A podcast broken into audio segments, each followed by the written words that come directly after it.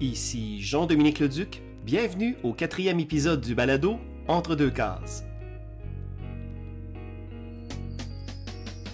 Aujourd'hui, je m'entretiens avec Sylvain Lemay, directeur de l'école multidisciplinaire de l'image à l'Université du Québec en Outaouais, où est offerte la seule formation universitaire de bande dessinée au Canada. Sylvain Lemay est également scénariste des albums Pour en finir avec novembre et Rouge avril, tous deux publiés aux éditions Mécanique Générale, essayiste et historien, ayant notamment signé l'ouvrage Du chien dent dans le printemps, une saison dans la bande dessinée québécoise, président des rendez-vous de la bande dessinée de Gatineau, membre de la Société canadienne pour l'étude de la bande dessinée, ainsi que de l'Association des critiques et journalistes de bande dessinée. Sylvain Lemay, salut. Allô? Merci beaucoup de m'accorder euh, de ton précieux temps pour, euh, pour l'entretien. Toujours un plaisir. Parce qu'il euh, faut se le dire, un, un, doctorant, un directeur, un scénariste, c'est occupé, hein? Oui, président de Rendez-vous de Festival aussi. Oui, aussi, Julien. pour Rendez-vous de la BD.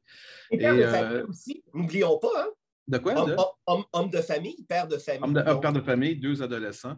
Ben oui. Euh, dont un qui joue au basketball de haut niveau. Donc, euh, je pars ah. la fin de semaine aux championnats provinciaux à Sherbrooke en fin de semaine. Donc, euh, oui, très occupé, mais je ne sais pas, je me souviens d'une citation de Tezuka dans sa biographie qui était publiée chez Casterman où il disait Plus je suis occupé, plus j'ai des idées.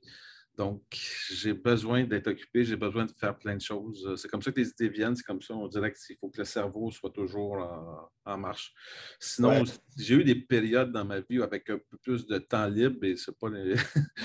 pas les meilleurs. je suis peut-être, même, même si j'en fais beaucoup, je suis peut-être le gars le plus paresseux que je connaisse. Et si j'ai rien à faire, je vais dormir ou je vais lire des BD dans, mon lit puis dormir. Donc, j'ai besoin de ce travail-là. Mais ça, c'est le truc, Sylvain, des paresseux, et on partage ça, parce que moi aussi, je suis un paresseux de première classe. Toi, ça, ça, paraît pas. Alors, euh, et les gens ne croient pas quand je dis ça. C'est ça, Alors, non plus. Il faut, il faut, eh, parce que sinon, c'est ça. Moi aussi, je, je, je m'écrase et euh, comme moi, j'imagine que tu as des piles de lecture qui t'attendent. Hein? Donc, euh, mm. ouais, voilà. J'ai eu, une année un peu ben, difficile, c'est en plus de tout ce que je fais, j'ai été pendant une année directeur du département des sciences infirmières à l'université.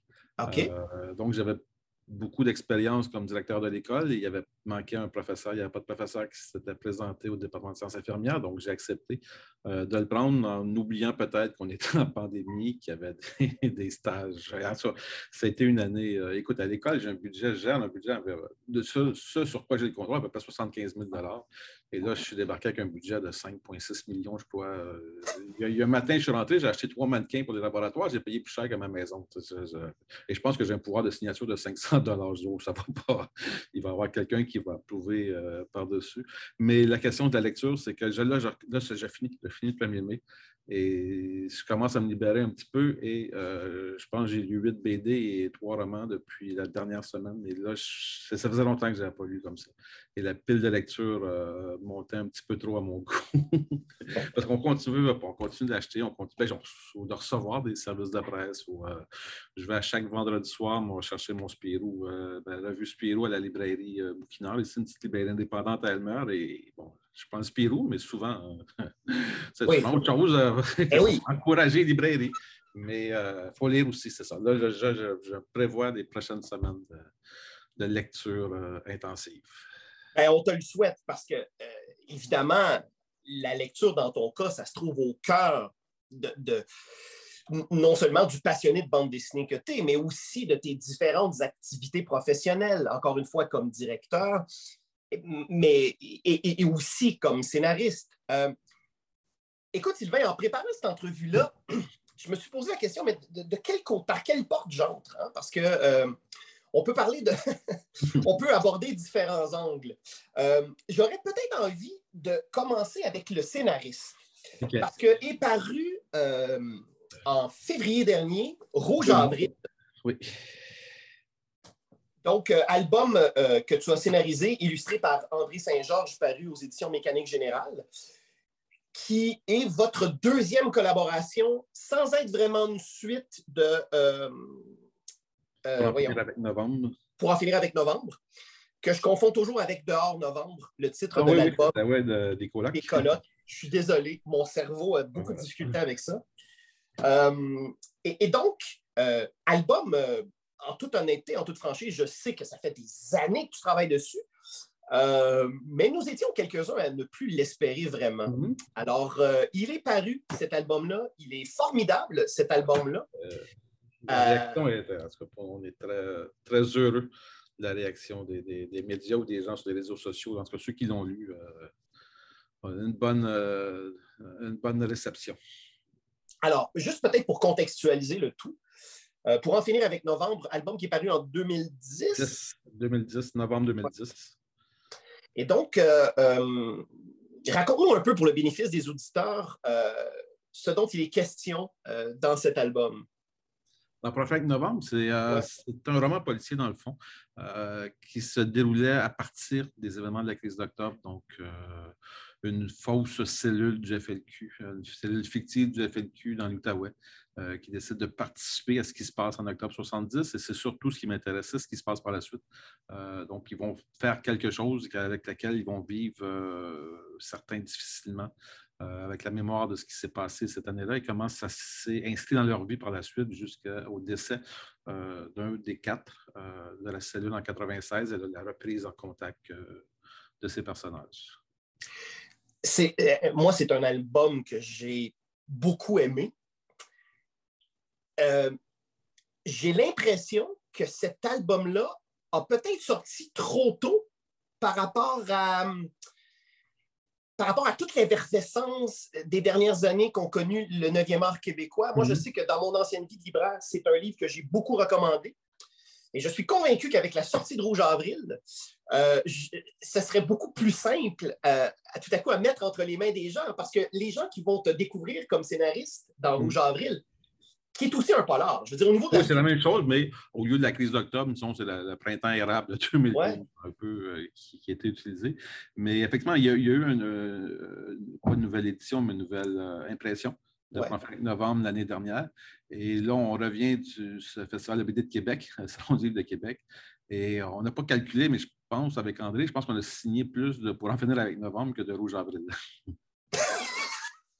Ben, les gens disaient soit qu'ils avaient déjà acheté Rouge Avril, mais ils ne l'ont pas apporté au salon. Donc là, ils disaient Ah, ben, je n'avais pas vu pour en fait, ils vont acheter. Euh, il y a quelqu'un qui avait les deux, ils ont oublié, il a acheté les deux. Euh, bon, pas de problème, nous, ça va. On va les dédicacer, mais euh, donc, mais effectivement, il y a quelque chose qui revient. Je me souviens quand on travaillait, je travaillais avec André, à un moment donné, j'avais cette impression-là. Ce qu'on fait, pas, pas dire que c'est excellent, mais c'est différent de, ce qui se fait en BD au Québec. On a quelque chose de, spécial, qui est moins le cas aujourd'hui avec tout ce qui se passe et tout ça. J'aurais plus cette, euh, cette impression, tant mieux. Donc, si on peut ramener aussi pour en finir avec novembre, que toi, il était, écoute, il était cinq ans, je pense, dans, un cours au Cégep du Vieux-Montréal. Euh, qui était au programme. Euh, dans le cours analysé, c'est génial, les étudiants qui parlent et qui, euh, analysent ton livre. Euh, j'ai trouvé à un moment donné, il, fait partie de, livres étudiés dans un mémoire de maîtrise à l'Université de Glasgow en, ah bon? en, Écosse. il y avait l'autre truc aussi en En tout il y a des choses qui sont sur les indépendances et le, Québec et tout ça avec la bande dessinée. Donc, on est. c'est un livre qui a beaucoup marqué. On va voir pour en espérant que Rouge Avril, on est sur l'éditeur aimerait ça que le troisième sorte plus rapidement que dans 12 ans. Bon, alors ça, c'était ma prochaine question. à savoir, est-ce que vous allez respecter le rythme de publication? Euh, ben, on double, donc 24 ans, ça tire okay. euh, je vais à 67. Bon, peut-être pas. Euh, euh, écoute, le, synopsis est écrit depuis longtemps. Euh, je l'écris, je l'explique un petit peu dans la préface. L'éditeur voulait qu'on mette un peu en contexte les choses. Euh, il s'est passé beaucoup de choses dans nos vies personnelles. On travaille tous les deux à temps plein. on a travaillé avec un éditeur aussi qui croyait moins dans le projet, donc il a laissé tomber, donc on a repris par la suite. donc tout ça ensemble, a fait les 12 ans. Là, pour le moment, le synopsis est écrit. les premières scènes commencent à. je termine mon je termine mon mandat en sciences infirmières dans deux jours, trois jours. Donc là, je me remets à l'écriture. J'ai un autre projet avec un autre dessinateur euh, qu'on avait mis sur la glace, mais qui, euh, qui intéressait, on le représentait à mécanique générale. Donc là, je travaille sur, faut que je travaille sur les deux en même temps. Et j'ai un livre qui sort aussi à l'automne, euh, qui n'est pas une bande dessinée, qui est un, pas un roman non plus, plus un récit que j'ai écrit à force d'attendre après les dessinateurs. J'ai dit que je vais écrire, je vais écrire tout seul. Donc, j'ai fait j'ai écrit un récit, c'était sur c'est un peu l'accompagnement de mon frère qui est décédé, que j'ai accompagné aux soins palliatifs à l'été 2019. J'avais écrit un texte de 600, de 600 mots pour le, salon funéraire. Je me suis dit, il me semble que je pourrais en dire plus sur mon frère. je pourrais monter à 6 000 mots. Euh, rendu à 40 000 mots euh, pendant la pandémie, ça a aidé un petit peu. Je me suis retrouvé à pas faire grand-chose. tous les matins, j'écrivais. Et donc, j'ai envoyé ça chez un éditeur qui l'a accepté avec, euh, avec grand enthousiasme donc, ça va sortir. j'ai beaucoup aimé la réception de Rouge Avril. Je commence à stresser pour le prochain parce que c'est pas une bande dessinée, c'est pas une. Euh, et je le dis dans Rouge Avril aussi à un moment donné parce que c'est le personnage qui travaille sur la bande dessinée. Ils ont un scénariste, c'est quelqu'un qui n'est pas capable de finir les choses tout seul, donc il a besoin du dessinateur. Alors, oups, j'ose essayer de faire quelque chose tout seul, avec une bonne réception à l'intérieur de la maison d'édition, qui semble beaucoup appréciée. Donc, il y a deux, autres livres que je veux terminer. Une fois que c'est ça, il faut que je termine les, corrections pour juillet et ensuite les deux prochaines BD en espérant que ça sorte euh, plus rapidement. Et le succès envers critique, enfin, on, est au-dessus de 25 entrevues dans les journaux médias euh, avec Rouge Avril. Donc, évidemment, l'éditeur ne veut pas qu'on attende 4-5 euh, ans avant de sortir le prochain. non, c'est sûr qu'il faut battre le fer pendant qu'il est, en ben, on va peut-être faire moins de 272. C'est quoi, 275 pages celui-là? Donc, on va peut-être faire un petit. va peut-être être un peu plus court euh, le prochain. Oui, parce que euh, pour en finir avec novembre. Euh, oui, c'est 140. Puis lui, c'est oui, le double. Oui, c'est ça, c'est le double. J'avais déjà proposé il y a très longtemps. On a travaillé avec plusieurs éditeurs parce qu'il y a beaucoup de changements dans, à la maison d'édition pendant les 10 ans. On a travaillé là-dessus. J'avais proposé de faire deux livres à un moment donné, l'éditeur préférait sortir en un jour, donc on est arrivé à 275 pages, 272 pages, je pense. Euh, ben, en fait, tant mieux parce que parfois, euh, lorsqu'on compartimente un album en mhm. plusieurs, on sait que dans les chiffres de vente, généralement, le premier vend toujours mieux que le deuxième, que le troisième, et parfois, ça coupe en, plein milieu l'histoire. Donc, euh, moi, j'aurais envie de te dire, Sylvain, que l'attente en a largement le coup. Tant mieux. Euh, et, d'ailleurs, pour ton projet personnel avec ton frère, euh, qui est un projet en prose, est-ce que est-ce qu'à un moment, tu as eu l'idée d'aller du côté de la bande dessinée ou pour toi, c'était Jamais? Jamais, jamais. Non. Euh, parce que j'ai pensé, c'est ça que je me suis dit à un moment donné. parce que j'écris d'autres choses, des nouvelles, des choses des fois pour, pour l'écriture, mais celui-là, plus il prenait de, l'ampleur, plus je me disais, mais non, jamais j'allais. et je parle de bande dessinée quand même beaucoup, parce que mon frère, euh, mon frère lisait, euh, avait des Tintins, avait des, des, euh, des Bob Moran, des, voyons, Arsène Lupin, avait beaucoup de Tintins. Et donc, il avait, mon frère avait 17 ans de plus vieux que moi.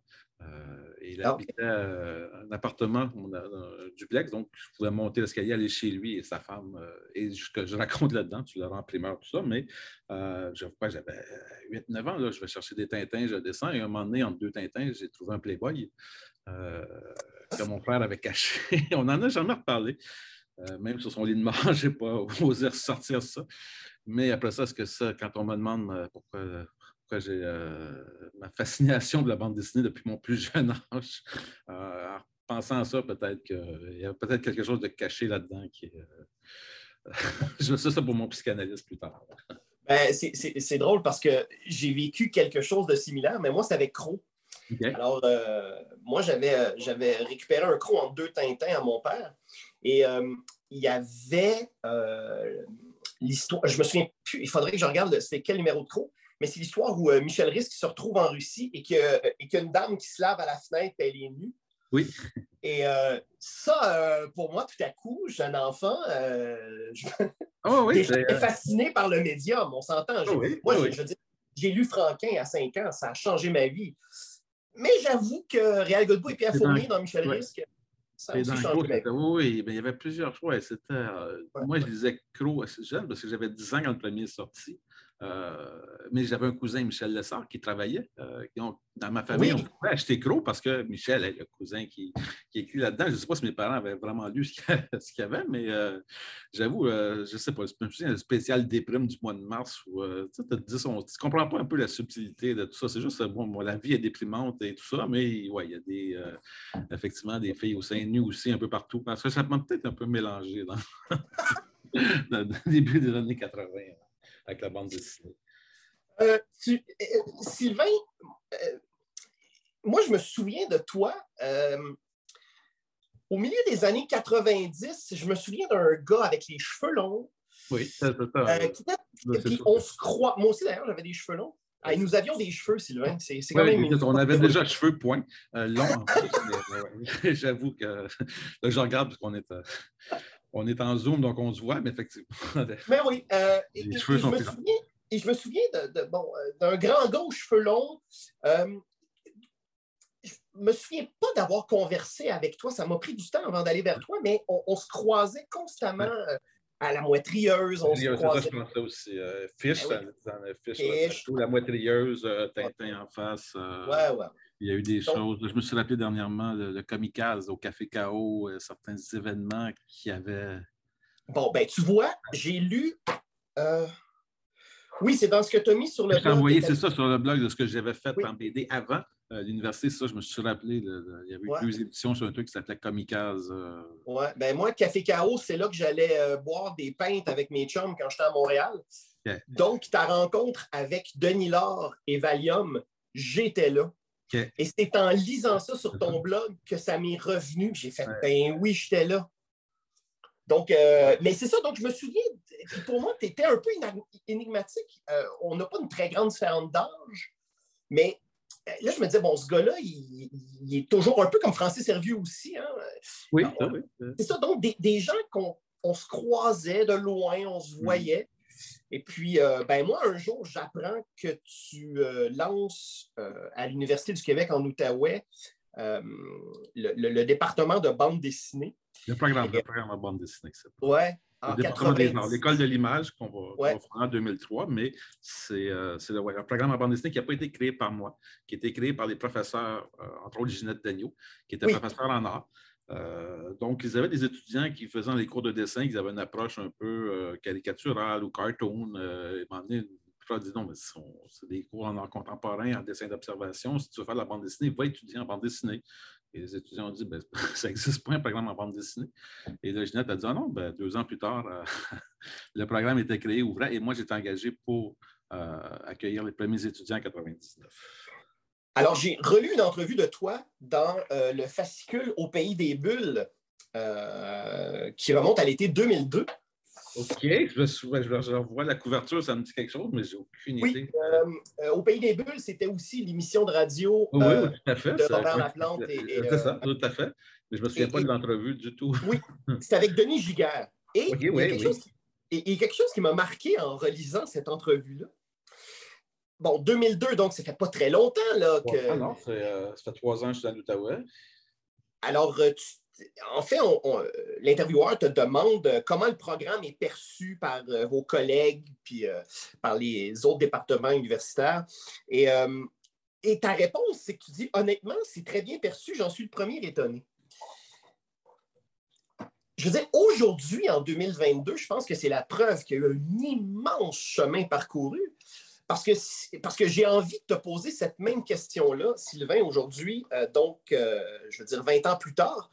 Euh, comment le programme de bande dessinée pour lequel tu enseignes et que tu diriges, comment est-il perçu en 2022? 23, 23 ans plus tard. 23 ans plus tard, oui.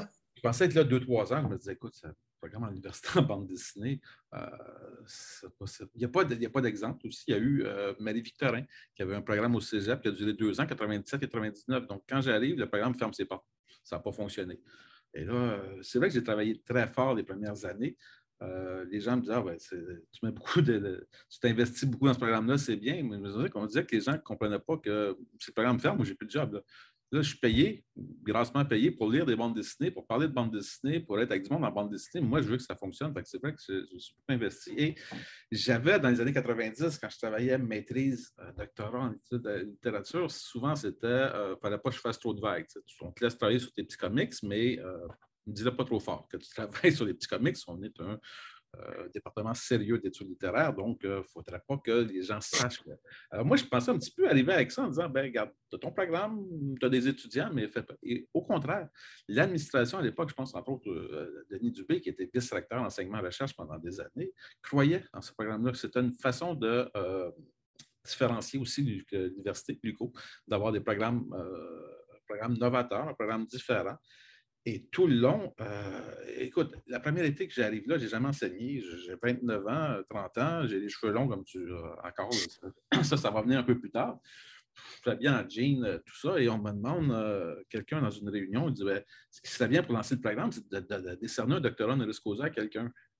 As-tu une idée de. Je ne sais pas, moi, il y avait juste Albert Chartier, le seul que je vois. Il dit Parfait. Ben.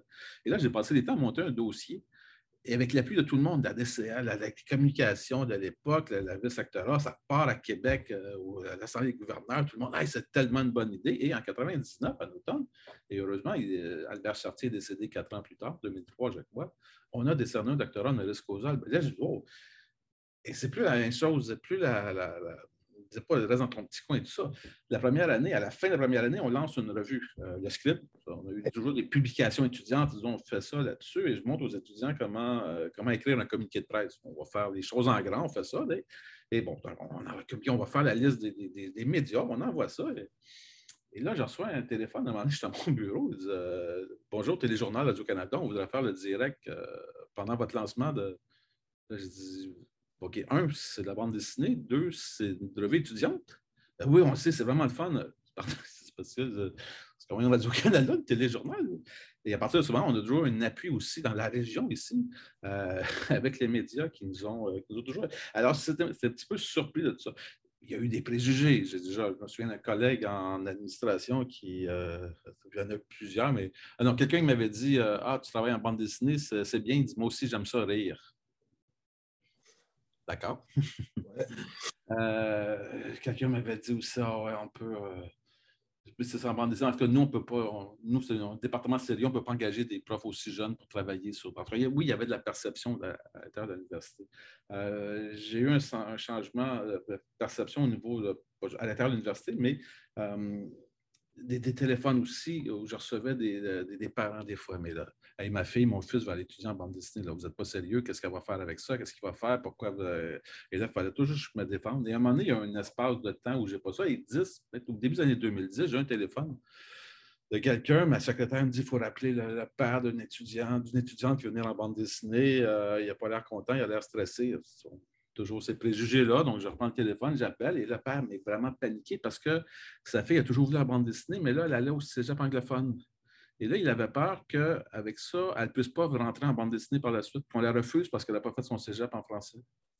Et son inquiétude n'était pas de euh, qu'est-ce qu'on va faire avec la bande dessinée, c'était de mais du coup, elle ne peut pas rentrer en bande dessinée. Et là, je suis au téléphone, je dis, c'est passé quelque chose dans des années, là, je ne l'ai pas vu venir, celle-là, mais elle m'a vraiment, euh, vraiment frappé. Au niveau de, du, je pense au niveau universitaire, en tout cas, on, a eu des, il y a eu un, une revue, la revue Sciences Québec sur les 50 ans, de, 50 ans de l'Université du Québec. Ils ont fait un numéro spécial et dans les programmes sur la culture, les programmes novateurs, c'est la bande dessinée qu'ils ont, qu'ils ont choisi.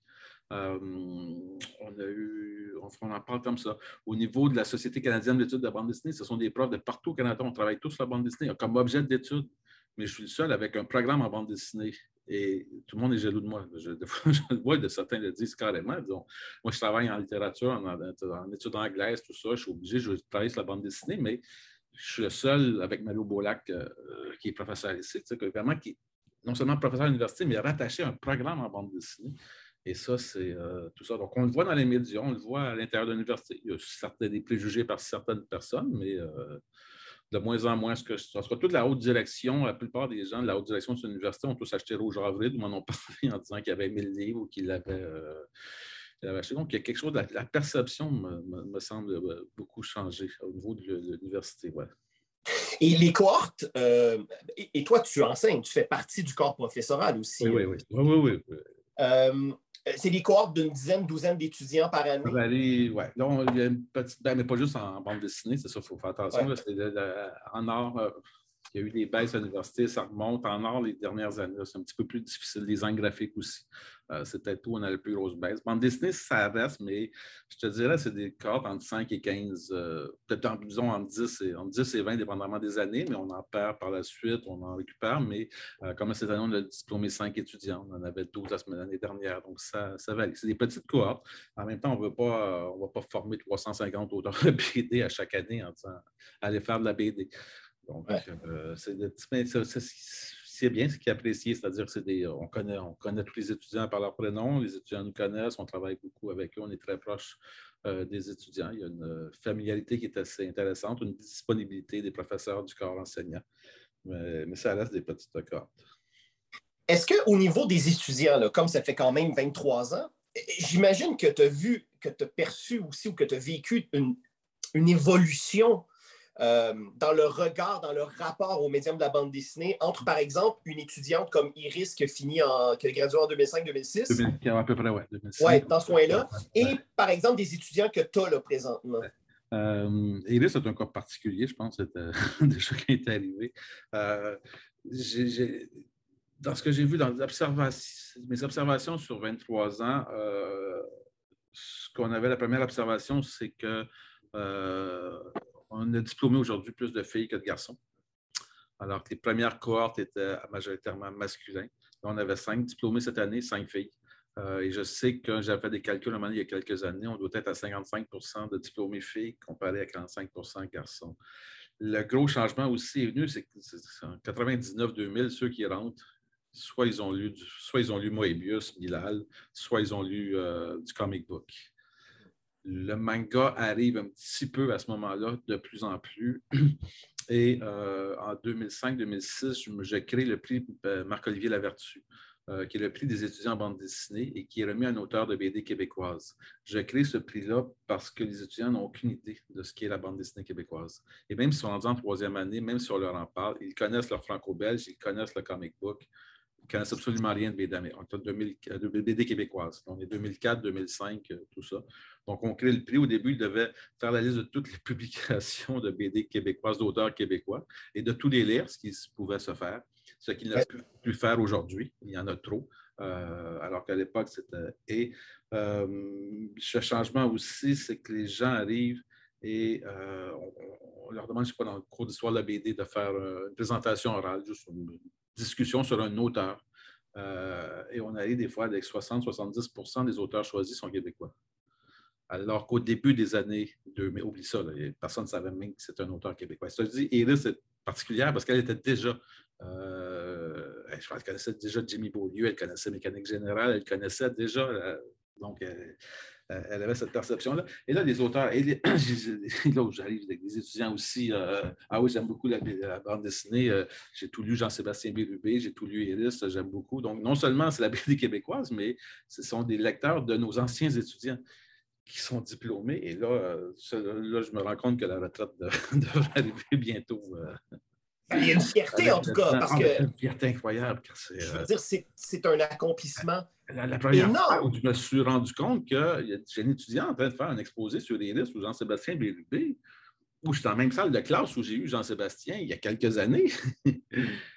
Et là, je disais un peu, c'est fou, ce passage-là, où je me disais à l'époque, je vais être là deux, trois ans, ça va être fini, je vais, faire autre chose en vie, je ne sais pas quoi, mais euh, et d'être là, d'avoir, d'avoir pu sentir cette continuité-là et d'arriver avec bientôt 25 ans, 25 ans d'expérience. Moi, j'étais jeune quand j'étais, engagé, mais comme la retraite devrait quand même, je vais avoir 53 cette année, donc. Encore, encore 12 ans. Mais quand tu as fait, ça veut dire que j'avais fait les deux tiers. Oui. de toute façon, à la retraite, euh, je suis convaincu que tu ne manqueras pas de projet. Là. Euh. Ah non, c'est ça. Ben, au contraire, j'ai très hâte. Parce que j'avoue que j'ai une petite fatigue sur l'administration, mais surtout qu'avec l'année que je viens de passer avec. Parce que non seulement j'étais directeur du département des sciences infirmières, mais aussi de l'école de l'image. Donc, j'avais les deux départements, euh, ce qui était un peu, un peu beaucoup là, c'est ça, là, j'entrevois un petit peu. Et là, quand le livre est sorti, j'ai l'impression que j'hésitais peut-être pour la, la, fin de ma carrière, entre guillemets, dans la cinquantaine, peut-être plus m'investir en administration universitaire, euh, des postes de cadre et tout ça, ou au contraire, mais j'ai plus l'impression avec l'expérience de cette année de plus me rappeler, plus, plus tu montes dans la hiérarchie universitaire, plus tu t'éloignes des étudiants d'une part, et ah. deuxièmement, ton objet d'étude. Euh, et ça, ça, non, je pense que j'ai plus envie de revenir avec. Euh, au Festival de BD de Québec, c'est con, mais on est, allé, euh, au resto à un moment donné, j'avais 5-6 étudiants avec moi, euh, sais, d'être dans le resto de ça avec des étudiants, c'est sûr parce que quand je suis arrivé à 30 ans avec les premiers étudiants en 99, j'avais 22, 23 ans, je suis encore ami avec eux. Euh, à Québec aussi, j'ai vu Ronan, Nicolas Descarbeau, Ronan Bonnette, euh, André Saint-Georges, c'était des premières gangs. Là, on est là, ils ont 40 ans, j'ai 50 ans, puis on, on bouffe tout ça. Après ça, je ressors des il y a quelque chose que je pense que c'est ce qui me manquait le plus, ce qui me manque le trop cette, euh, ce rapport-là avec les étudiants. Euh, ben, on sent vraiment. Je ne veux plus, d'un party avec les étudiants comme j'y allais il y a 20 ans, mais euh, les voir, ils viennent de finir leur projet, je sais qu'il y en a qui, une qui va avoir déjà un contrat d'édition, de les voir dans un an, deux ans sortir des choses. le, le prix Jacques Urtubise, Sandra Bro, qui a remporté le prix Jacques Urtubise à Québec, je pense qu'elle a fini en 2008, elle a fait d'autres choses, c'était pas dans le dessin, pas de BD, là, elle revient en BD, là, je la revois dans un événement de BD. Et je pense que j'aime mieux ça que d'aller euh, souper avec les doyens de, les doyens de toutes les universités au Québec. Ben, on, on, te sent vraiment animé par ce lien-là. Hein? Ouais. Euh, ben, sur Facebook, j'ai euh, un groupe d'anciens étudiants et au-dessus de 200, là, je, je, pense que j'avais calculé à un moment donné, on doit avoir 85% euh, même pas des diplômés, des, gens qui sont passés une session, qui sont partis, mais il y, a un, certain, quand même un lien qui a pu s'être développé et on conserve les liens. Euh, ou des échanges, parce qu'on a des échanges avec euh, Saint-Luc à Bruxelles, avec Bordeaux, l'école de communication visuelle de Bordeaux. on a des étudiants d'Angoulême, des fois, qui viennent aussi, ils doivent faire une session à l'extérieur, donc on a accueilli. j'ai quelque chose comme 80-85% des étudiants qui sont passés en BD avec qui j'ai toujours en contact sur Facebook. Euh, donc, des fois, j'ai des offres d'emploi, des offres de contrat, et je mets ça là-dessus, et là, il part, ben, on va chercher, euh, chercher des choses comme ça. Puis, euh, mais ces liens-là, ce qui s'est bâti au fil des années, est pour moi très précieux. Et, la beauté de la chose, puis je pense que tu vas être d'accord avec moi aussi, c'est que lorsqu'on évolue dans un, dans un milieu artistique, il n'y a pas la même hiérarchie, en fait, que partout ailleurs dans la société. C'est-à-dire que on peut être appelé à collaborer avec un ancien étudiant, avec quelqu'un qui a 20 ans de moins que nous, mhm. mais avec quelqu'un qui a 20 ans de plus que nous. Et ça aussi, c'est très stimulant, c'est très enrichissant, ça. Oui. C'est sûr. Bon, on a des étudiants, des fois, qui, sont revenus, mais c'est un retour aux études, plus âgés. Euh, c'est sûr que moi, chaque année, je veux toujours une année de plus euh, dans mon curriculum vitae, comme je chantais avec les belles oreilles, alors que les étudiants ont toujours 19 ans. C'est toujours la même gang. Ils rentrent toujours à 19 ans, il n'y a rien à faire. Ils ont 19 ans, puis moi, 30 ans, mais là, j'ai rendu à 53 ans. Euh, tout ça, mais on ouais, il y a des collaborations, des choses qui se font. Ben, André, André est un ancien étudiant, mais c'est quelqu'un avec qui on est resté une, une certaine amitié. Je savais que quand j'ai proposé le projet à André, euh, de Profil Novembre, les années, fin des années 2000, euh, je cherchais quelqu'un qui soit assez fort euh, pour être capable de collaborer avec moi, qu'on fasse une BD ensemble. Pas le prof. Le, prof, si je dis, regarde, on fait ça, puis lui, il dit, ben oui, c'est. André est capable de dire, ah, ben. Moi, il me semble que je verrais mieux ça comme ça, ou tu sais, pas parce que je suis prof. c'est pas la même chose d'enseigner, puis de se mettre à, la création. Donc, euh, je veux qu'on fasse le livre ensemble, je veux qu'on en discute, je veux le faire. Et je vais voir si je, veux travailler avec lui, parce que j'aime beaucoup sa façon de découper, j'aime beaucoup sa façon, de, ses atmosphères et tout ça. Il y a quelque chose dans l'élite, mais qui va travailler, mais je veux, travailler avec lui, et pas juste l'étudiant, l'ancien étudiant qui, pas en moison, là, mais je veux dire, qui, euh, qui, respecte le prof et qui le met euh, sur un piédestal et qui va faire tout ce qu'il va dire. Donc là, il y avait une discussion qui est possible. Euh, et le fait qu'on soit dans une petite université, des petites cohortes, ça reste comme ça aussi. c'est sûr qu'on me vous voit plus qu'au début de ma carrière, mais absolument après, quelques semaines, quelques mois à l'université, surtout quand ils ont terminé, là, le vouvoiement tombe comme les cheveux. ouais, c'est une belle, pour faire un suivi, ouais. une belle analogie pour rester dans le thème. euh, j'ai envie de te poser, euh, Sylvain, parce que c'est une question qu'on me pose souvent. Euh, moi, je ne suis jamais traversé de l'autre côté du miroir, c'est-à-dire que je n'ai euh, jamais scénarisé de bande dessinée et Dieu merci, je, n'ai jamais dessiné non plus. Ouais, moi, dessiné. catastrophique. Mais pas, non, pas tu, tu, devrais, moi, je l'ai fait euh, pendant la pandémie. Si tu avais suivi mon, mon blog, tu as bien des son Euh, bon, ça, c'est une histoire qui a commencé avec mon fils pour les scouts de faire une BD de tout ça. J'ai trouvé un gag, j'ai fait un découpage, j'ai mis ça, mais lui, il n'a jamais continué. Et moi, je trouvais ça le fun. J'ai mis ça sur, Facebook, mais oups, j'ai eu comme au début quand j'ai mis ça. Et euh, je me suis mis à, continuer à en faire et je me suis donné le défi de faire ça pendant un an, un gag par jour, euh, du lundi au vendredi. Des fois, je la fin de semaine, je faisais un, supplément en plus, mais et pendant un an, euh, au-dessus de 200, 220 gags, je ne sais plus, donc j'ai vraiment tenu, tenu ça. Ce qui est drôle, au début, les gens appréciaient beaucoup. À un moment donné, je me suis rendu compte que tout le monde pensait que c'était mon fils qui dessinait et que moi, j'écrivais. Mais c'est pas Moi-même, c'est ça que je pensais. Au euh, début, ben c'était ça, mais on ne sait pas je n'ai pas clarifié les choses. À un moment donné, j'ai joué un peu avec, euh, avec ça. J'aime toujours la frontière entre la fiction et la réalité, donc euh, on va y aller. Mais moi, c'est ça, j'enseigne l'histoire, j'enseigne la scénarisation, j'enseigne l'analyse, euh, je supervise des projets, mais je suis complètement nul en dessin. C'est peut-être ça, ma fascination de la bande dessinée aussi vient de là, de pas être capable, mais vraiment pas capable de dessiner. Mais je me suis trouvé avec ça sur le, sur le, sur le web. Je n'aurais pas pas pu présenter un truc comme ça, imprimer un éditeur en disant essaye ça, mais sur le blog, ça passe bien, il y a une clarté, il y a une lisibilité. Euh, je vois que les codes de la BD, je peux faire les choses. Il y a quelque chose, des gens me parlaient d'expression des visages. Des fois, je recevais des.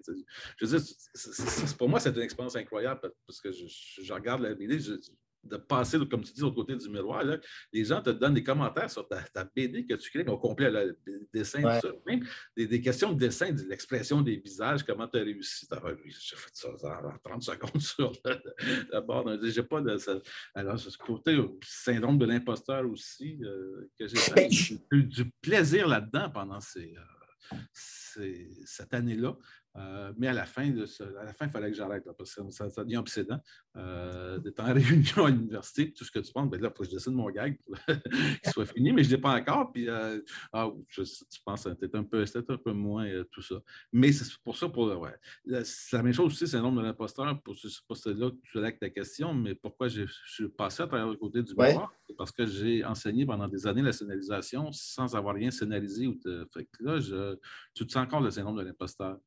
Et euh, à la crise de la quarantaine, euh, j'avais des, enfants en jeune âge, tout ça. Je, comme, là, je me disais, j'ai toujours voulu publier des livres, toujours voulu écrire. J'ai étudié en littérature, je suis parti en BD, mais finalement, j'ai n'ai euh, rien fait. Mes premiers gags, j'avais écrit un gag de Gaston une fois que j'avais envoyé à Franquin par Spirou, mais je n'ai peut-être pas la bonne adresse. En tout cas, je n'ai jamais reçu de, tout ça, mais j'ai toujours ça. Et là, j'arrivais au 40 ans, mais dans le fond, j'ai rien j'avais publié Regard sur la bande dessinée, un livre d'essai, c'est un collectif que j'avais suivi. Je n'avais pas fait de bande dessinée. Euh, quelques j'avais publié trois, quatre nouvelles dans des revues euh, étudiantes. J'avais publié dans des revues étudiantes de BD aussi. le premier scénario que j'ai fait, un truc de 5-6 pages avec Edmond Baudouin, euh, c'est sûr que ça passe bien dans une conversation.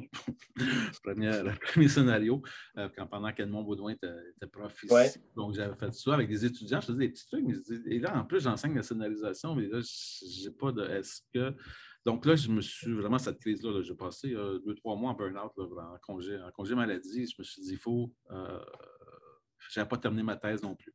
J'ai été engagé avant de terminer ma thèse, donc j'ai un 10 ans où je, montais le programme, tout ça, mais j'avais ce syndrome de l'imposteur-là encore en enseignement parce que je n'ai pas mon doctorat, alors que non, tu es censé avoir ton doctorat.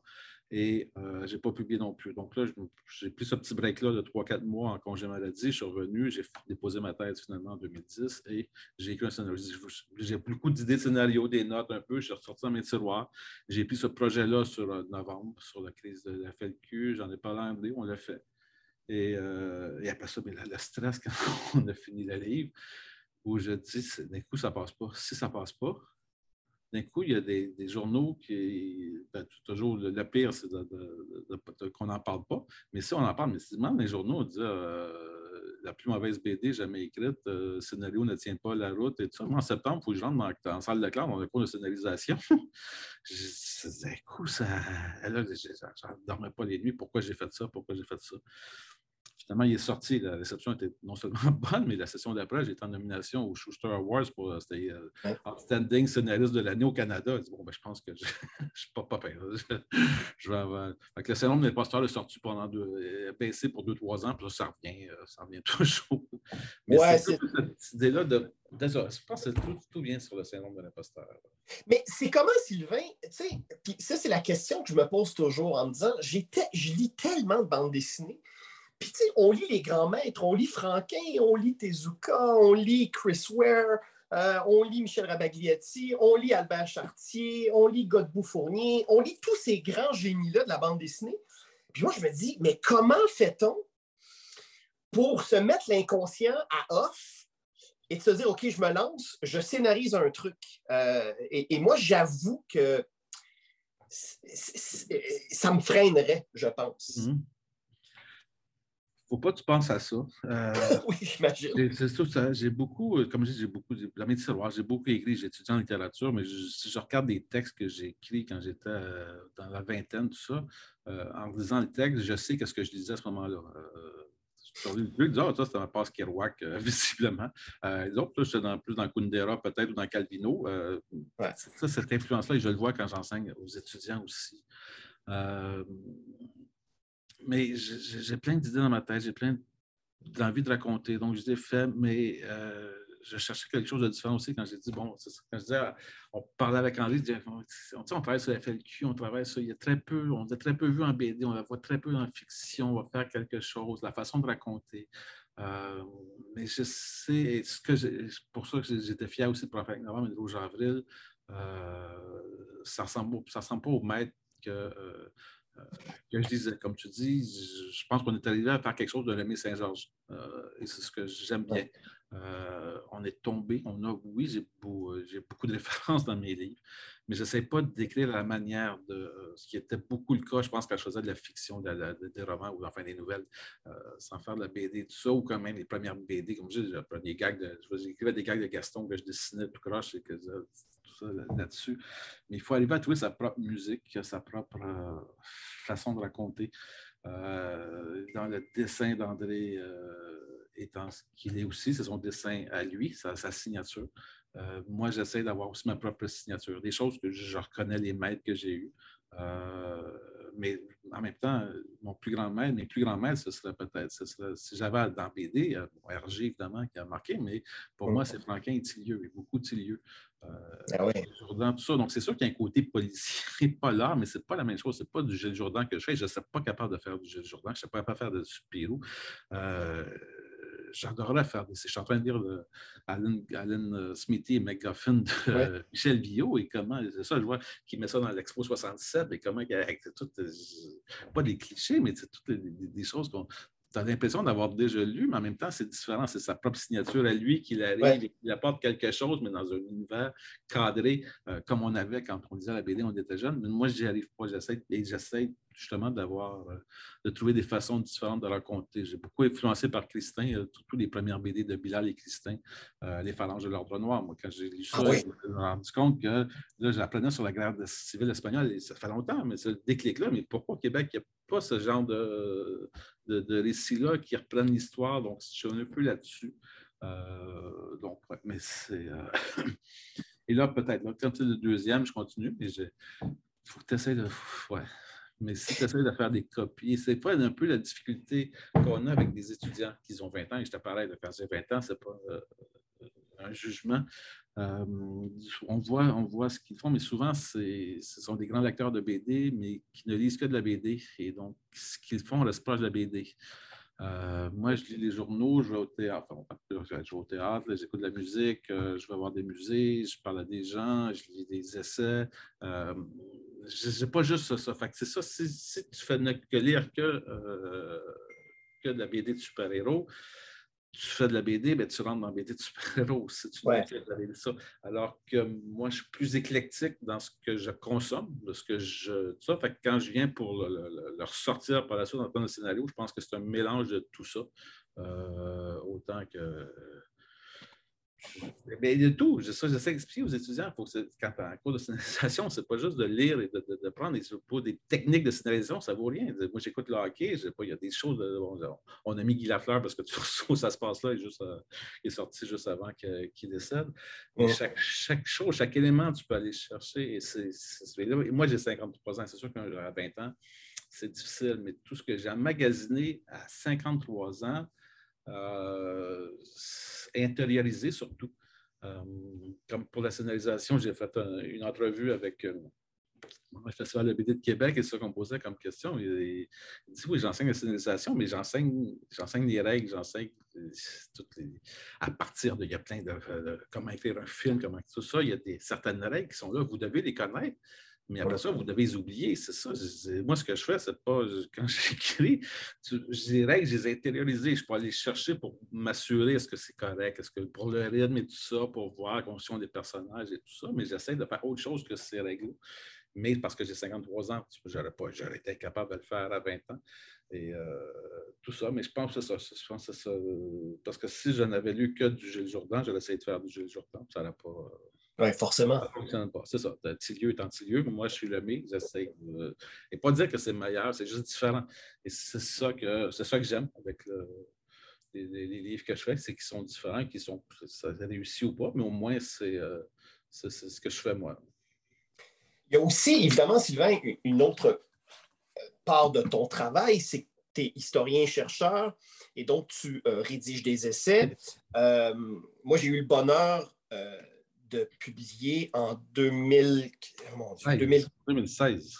2016, oui, Du Chien dent dans le printemps, une saison dans la bande dessinée québécoise, donc qui était au point de départ ta thèse. Oui, trois chapitres sur huit, je pense, dans la thèse. Ouais. Et là où je veux t'amener, en fait, c'est que euh, ton mémoire, tu l'avais consacré à euh, Michel Risque et Red Ketchup de Réal Godbout et Pierre Fournier. Alors, euh, lors de la dernière édition du Festival Québec BD, ont été honorés Réal Godbout, Pierre Fournier. donc, tu as présenté tu, as présenté Réal et donc tu as fait une allocution. Et toi, tu présentes euh, Pierre. Donc, on s'est retrouvés, même si ce n'était pas. Euh, oui, j'étais on était, on était ensemble là-dessus, ouais. J'aimerais que tu me parles, parce que Réal Godbout, euh, ça a été aussi un enseignant. Il a enseigné pendant de nombreuses années à l'université, à tes côtés. et là, on vient perdre, on vient de perdre Guy Lafleur, qui est un, on le voit, là, on voit que c'est un homme qui a profondément marqué les esprits. Et, euh, nos monstres sacrés, à nous, tranquillement, s'en vont. Mhm. Euh, évidemment, moi, j'ai présenté un témoignage sur Pierre Fournier. Pierre, qui, euh, dont la santé est, chancelante, c'est un homme vieillissant, c'est un homme, évidemment, pour lequel on a un profond respect, mais qui, mais qui se retrouve pas mal en fin de vie, je dirais, sans tomber dans les détails. Euh, mhm. donc, il faut se préparer aussi au départ de ces grands-là. Et, il y a un devoir de mémoire à ces grands-là.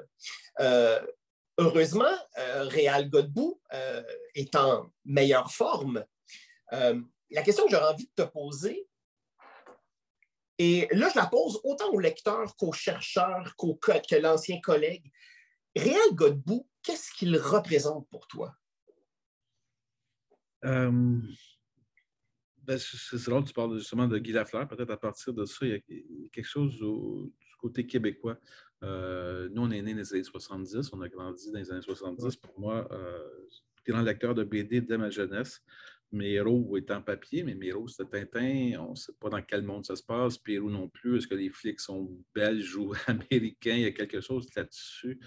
Euh, mais tout est à, l'extérieur. Et il y a ce, démon blond, ce Guy Lafleur, qui, à chaque samedi soir, la soirée du hockey, que je peux écouter avec mon père, euh, qui transporte les foules. Il y a un héros québécois. Il y a eu, euh, comment il s'appelait aussi, voyons, Gilles Villeneuve.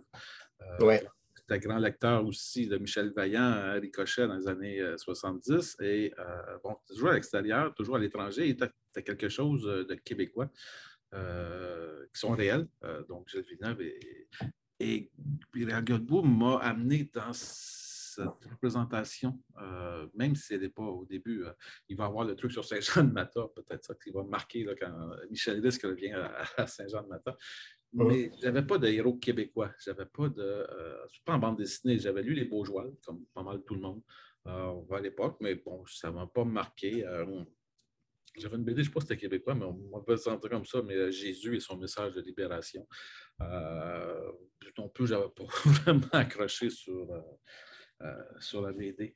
Euh, mais en entrant dans le croc, euh, il y avait quelque chose là, du personnage qui s'appelle Michel Risque, qui est québécois, qui va se retrouver à Saint-Jean-de-Mata, qui va parcourir le monde et qui est, euh, qui est un héros québécois. Euh, j'avais parlé avec André Carpentier dans les années qui a été mon directeur, mais qui aussi était actif dans le milieu de la BD dans les années 70. Ouais. avec la revue L'écran en 74, et il y a des. Euh, moi, je n'avais pas vu l'écran, j'étais trop jeune ou je ne sais pas où c'était distribué. Mais euh, le héros, ça se passe dans le. Comment il se rappelait le personnage? ça se passe dans une ruelle. c'est Daniel Racide d'Anne qui dessinait.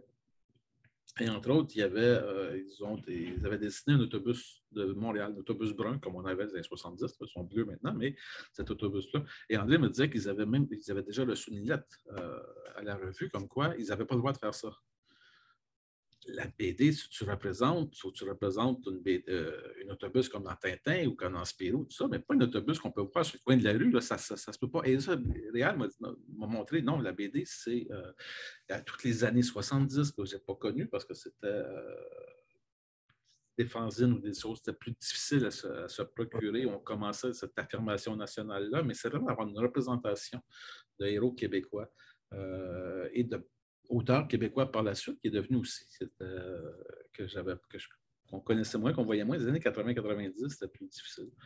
Donc, euh, mais euh, c'est ce que je disais au début quand je parlais avec André Carpentier, qui a dirigé mon mémoire, sur qui travailler, ça fallait quelqu'un avec une œuvre assez solide euh, au niveau du dessin, au niveau du scénario, au niveau de la, quantité, mais surtout au niveau de la qualité. Et on sait tous les suites, tous les deux, disons. mais le mémoire est, sur Pierre Fournier aussi. oui, oui, tout à fait. Sur Réal, et Pierre Fournier, j'ai travaillé par la suite un peu plus sur Réal, mais le mémoire, c'était sur la Ketchup. Et Michel, on avait gardé ce corpus-là, qui est un corpus superbe, qui permet qu'assez pour travailler pour un chercheur en BD, en analyse, en narration. Euh, il y a tellement, euh, c'est tellement riche que c'était, euh, c'était un vrai plaisir. Et j'ai terminé le mémoire en 96. En 99, je suis engagé la première année. Donc, la deuxième année, là, il faut engager des, des, gens qui vont enseigner la bande dessinée, des auteurs, des, des gens qui ont des doctorats et dessinent. Fait que là, on a ça, mais comme charge de cours en dessin, en BD, si j'en ai un que je vois, ce serait Réal Godbout. Donc, je n'avais jamais parlé à Réal. Je n'avais jamais contacté Réal avant pendant que je faisais mes études. Donc, j'ai appelé Réal qui a tout de suite accepté. Et on était 20 ans. Euh, les premières années, on, je sais pas, il y a un soir, on allait jouer au badminton ensemble euh, au séminaire c'est le gars sur qui? J'ai fait mon mémoire de maîtrise. il travaille sur Proust puis Balzac. Là, il ne joue pas au badminton avec Balzac. Moi, je peux jouer avec. Euh, je joue ben, avec Battant, en plus, il était bon. Mais euh, ça, c'est fun. On, on, s'est beaucoup euh, disons, fréquenté. De, on était des collègues de cafétéria. Euh, c'est sûr, dans les on se, voit, on se voyait dans les bureaux, tout ça, mais on, le nombre de fois que j'ai mangé à la cafétéria avec Réal. Et il faut les, il faut les chérir, hein, parce que euh, Réal fait partie d'un club euh, très restreint d'auteurs qui sont encore actifs, des auteurs qui, qui ont débuté leur carrière dans le printemps. Oui, c'est ça. Je veux dire, il y a euh, encore Louis Rémillard, il y a encore Serge Gaboury, il y a quelques rares cas, mais sinon, pour le reste. De les années 70, Badeau qui vient qui a pris sa retraite. Qui est oui, Badeau, hein. il y en a quelques-uns, mais tout à fait. Et on le voit en musique on a grandi dans les 70-80. Euh, la musique, les Rolling Stones font encore des tournées à, 80, mais euh, des décès de musiciens qui ont bercé notre jeunesse, notre adolescence surtout. Euh, David Bowie, en tout cas, il y a plein de gens. C'est ça, c'est des gens qui, 60, 70, 80. il faut, faut s'y attendre. Dans la BD, on a cette chance-là d'avoir très peu. Albert Chartier, mais Albert Chartier, c'était beaucoup, euh, beaucoup plus âgé dans cette nouvelle génération-là. Euh, beaucoup ont commencé la BD, beaucoup ont fait d'autres choses aussi. Le milieu de la bande dessinée, d'institutions, d'avoir des, maisons d'édition solides, euh, comme la Pastèque, comme Mécanique Générale, comme Papa, ça a pris attendre les années 2000. Donc, c'est sûr qu'il y a beaucoup de gens dans les années 70 à 2000 qui ont commencé la bande dessinée, mais qui sont partis à faire autre chose, qui n'étaient pas d'accord avec le milieu, qui voyaient que ça ne pas gagner leur vie avec le milieu. Euh, donc, beaucoup de gens qui, sont, qui ont quitté, qu'on n'a jamais revu, d'autres qui ont quitté, comme Julie Doucet, et là qu'on qui, euh, qui revient, mais en, force, euh, ça c'est génial. Mais ouais. Il faut ah, Non, mais en fait, c'est ça. C'est simplement qu'il faut, il faut célébrer ces Oui, c'est ça, tout à fait. Alors, ben, Julie Doucet qui vient d'être célébrée, euh, Réal Godbout et Pierre Fournier, tout ça. Nous, on a donné, en fait, pour le, maintenant, après la retraite de Réal, l'étudiant qui. Il y a toujours un jury de fin d'année qui remet un prix pour le, projet le plus solide, et c'est le prix Réal Godbout depuis, euh, depuis quelques années. Euh, oui, tout à fait. Moi, j'ai écrit quelques publié dans les journaux quelques chroniques nécrologiques, que ce n'est pas quelque chose de fun, mais qui arrive. Mais je me suis rendu compte, bon, j'avais fait pour Albert Chartier dans le Devoir, je l'ai fait pour Claude Effly, euh, poète, qui avait aussi membre l'Obs euh, aussi. Euh, pour Bruno Laporte, euh, évidemment beaucoup plus jeune, avait 40 ans quand il est décédé. Euh, tout ça. Euh, Yves Lacroix aussi, qui était mon professeur à, à. Donc, c'était des, publications que j'ai faites, mais euh, j'ai pensé à ça peut-être parce qu'on le voit du côté de la musique, on le voit de. Ben, pas juste la musique, la télé, je pense pas au Noël, c'est sûr, mais c'est ça. quand tu arrives à 50 ans, et on, a des gens qui ont, grandi avec la télévision, avec l'image des années 50, 60, qui n'était pas le cas, disons, des générations auparavant, mais donc, il y a des gens qui ont beaucoup, ont beaucoup marqué comme ça parce qu'ils étaient, à l'époque, la télé, tu sais, là, on avait le 10 puis le 2. Euh, tout le monde regardait la même chose aujourd'hui. Mes enfants regardent, ne regardent pas la télé, ils regardent le, sport à la télé, mais sinon, ce qu'ils regardent, ce qu'ils consomment comme, comme récit, tout ça, ils vont chercher plus sur des vidéos ou sur des, des postes de télé. Euh, particuliers, là, je ne sais pas, peut-être même les années 70, on dit ça, tu écouté le 10 ou le 2. Donc, on, ces gens-là ont marqué encore plus fort euh, notre imaginaire. Donc, quand a Noël qui décède, ben, c'est ça, tu te rappelles plein de souvenirs, il y a plein de gens que, que tout ça. Mais euh, oui, pour la BD, euh, tout le monde vieillit. Oui, puis c'est, nécessairement quelque chose auquel on va être confronté plus fréquemment d'ici deux décennies. Là, Donc, en BD européenne, ah, ben, le loup qui vient de sortir Yoko Tsuno, mais ce que je disais, moi, quand j'étais petit, euh, il ne reste plus grand monde de, il reste plus grand monde de vivants. Là, de, la première génération des GG, Jacob, ZRG, tout ça, c'est lieu, mais même ça, ceux des années 70, euh, Covin vient de décéder, euh, est encore vivant, mais c'est ça, il reste des auteurs des années qui ont commencé dans les années 70, mais qui sont, sont pas mal plus âgés. Donc, notre imaginaire, ouais. Et c'est plus la même chose. On ne partage plus la même chose. que J'étais, euh, je pense, allé prendre un verre après la fin des, études. J'ai une finissante, une étudiante qui vient d'être diplômée, là, d'être terminée. Et euh, donc, autour de la table, elle, elle, avoue qu'elle n'a jamais lu euh, aucun Tintin ni aucun Astérix. Diplômée en bande dessinée. et bon, c'est ça. C'est autre chose. Elle fait autre chose. Et, bon, quand on a, ça, ça me rappelle, quand j'ai quand on ouvert la première en 99, il y a un article, une lettre dans le droit publiée euh, de M. Saint-Saëns, je me souviens du nom de la personne, qui euh, se moquait euh, du fait qu'on ouvre un programme en bande dessinée, qui disait Mais là, qu'est-ce qu'ils vont faire, les étudiants Tout ce qu'ils vont. ils vont être obligés de lire Tintin pour avoir un diplôme, franchement. En tout cas, quelque chose, je me souviens plus, peut-être le retrouver. et là, bon, 23 ans plus tard, on a des gens qui diplôment, mais sans avoir lu de Tintin, ils peuvent quand même diplômer en bande dessinée. Ben écoute, j'ai quasiment envie de saluer M. Saint-Saëns. non, il a 23 ans, mais je ne me souviens pas, pas du prénom, mais euh, Saint-Saëns. Il y avait Saint-Saëns là-dedans. Ben, en fait, c'est un vrai nom de famille. Puis il y en a très peu. Euh, il y en a très peu. Mais il y a, il y a un comédien qui s'appelait Louis Saint-Saëns. Oui, le nom dit Oui, oui, qui, qui, qui, a fait de la télévision dans les années. Euh, qui a fait de la télévision du théâtre dans les années 80. Euh, écoute, Sylvain, euh, ben, tant mieux. Donc, on aura fait mentir M. Saint-Saëns. tous ceux et celles incrédules, ou j'ai même envie de dire incultes, en fait, parce que. et c'est pas gagné, hein, cette, cette bataille-là. C'est-à-dire qu'il y a encore beaucoup d'éducation à faire auprès.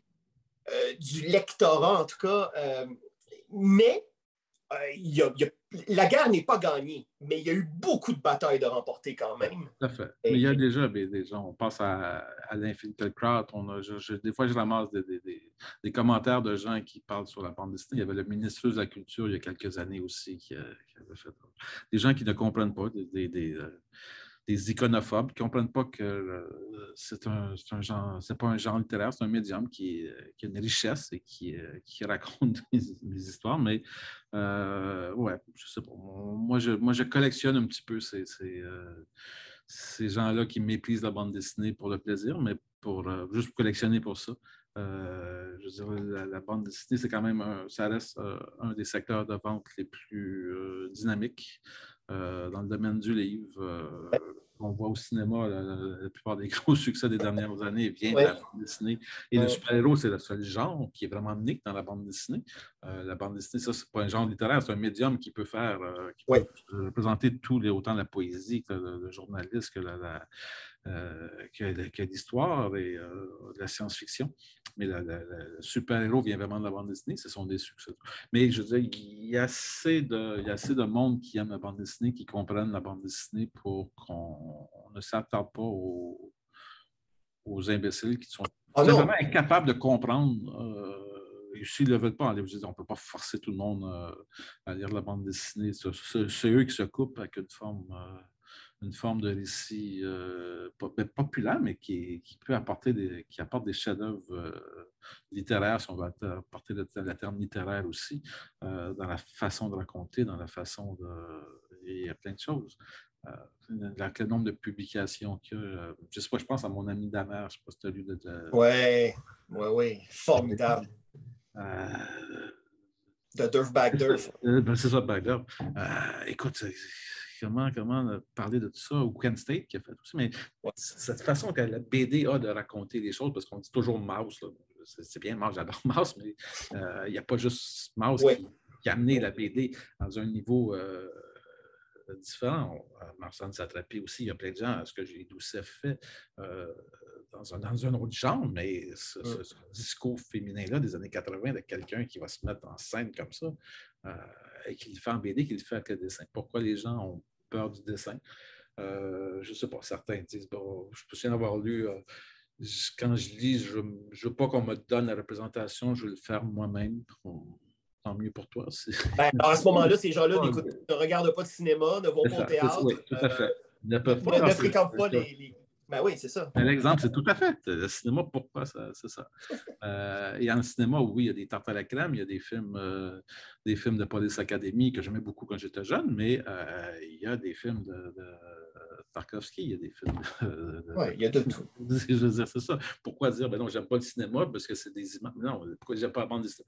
Ils ne comprennent pas la richesse. Ils sont restés marqués ou certaines n'arrivent pas. Mon, père n'a jamais lu de BD, il a essayé, mais il n'avait juste pas à comprendre. la, bande dessinée, bon, je n'ai pas la, la, représentation parce que le héros est représenté, est dessiné, mais la bande dessinée, c'est l'ellipse. Et c'est ça que les gens ne comprennent pas. Ils ne sont pas capables de, faire, de, remplir les ellipses. Alors, ils, donc, ils arrivent à la fin de la page, ils n'ont absolument rien compris parce qu'ils ne sont pas capables. Ils ne comprennent pas que, au contraire, je vois ça comme une facilité parce que ça nous est projeté, ça nous est monté, ça nous est dessiné. Alors que tout le travail que le lecteur doit faire dans l'ellipse, ben, c'est justement cette personne-là n'est pas capable de, remplir. Donc, ce sont simplement des gens qui sont. Euh, oui, puis aussi parce que, parce que le cinéma, le, le, prémage pour nous, hein, le cinéma, c'est un beau médium. Mais ça peut rendre paresseux. Et moi, quand j'entends des gens dire oh, ben, Je ne lirai pas la bande dessinée, euh, je vais écouter la série à la place ou je vais écouter le film. Euh, oui. Ben, la littérature, oui, tout à fait. Mais.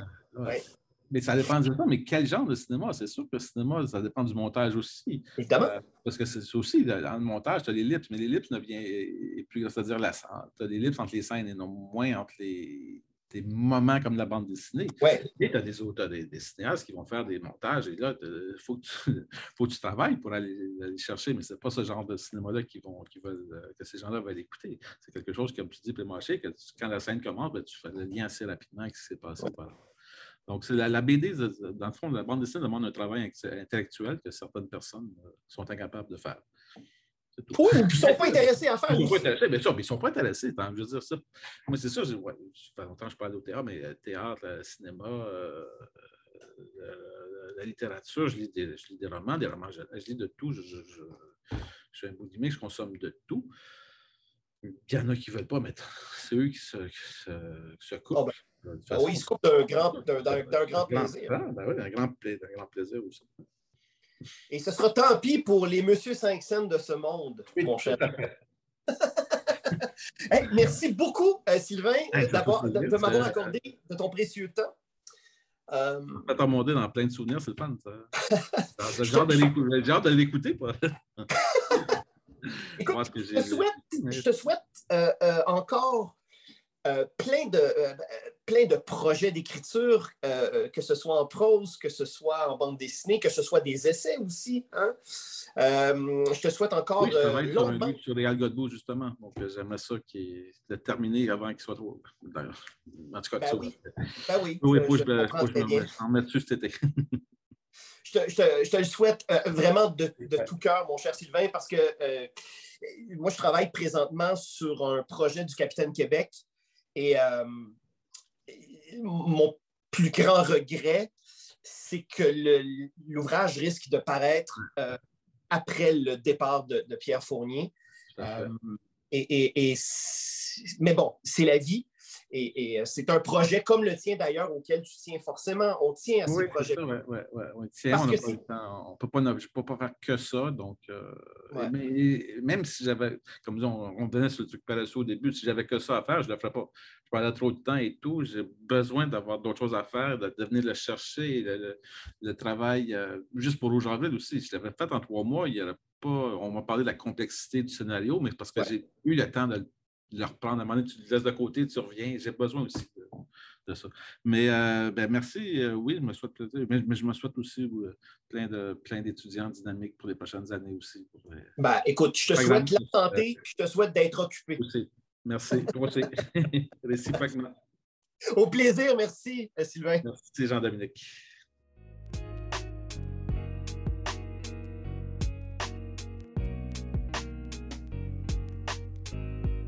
Pour suivre Sylvain Lemay, rendez-vous au sylvainbd.blogspot.com. Indicatif sonore, Xavier Pinchot. Entre deux cases est une réalisation de Jean-Dominique Leduc. Pour me suivre, rendez-vous au multitâche.ca. À bientôt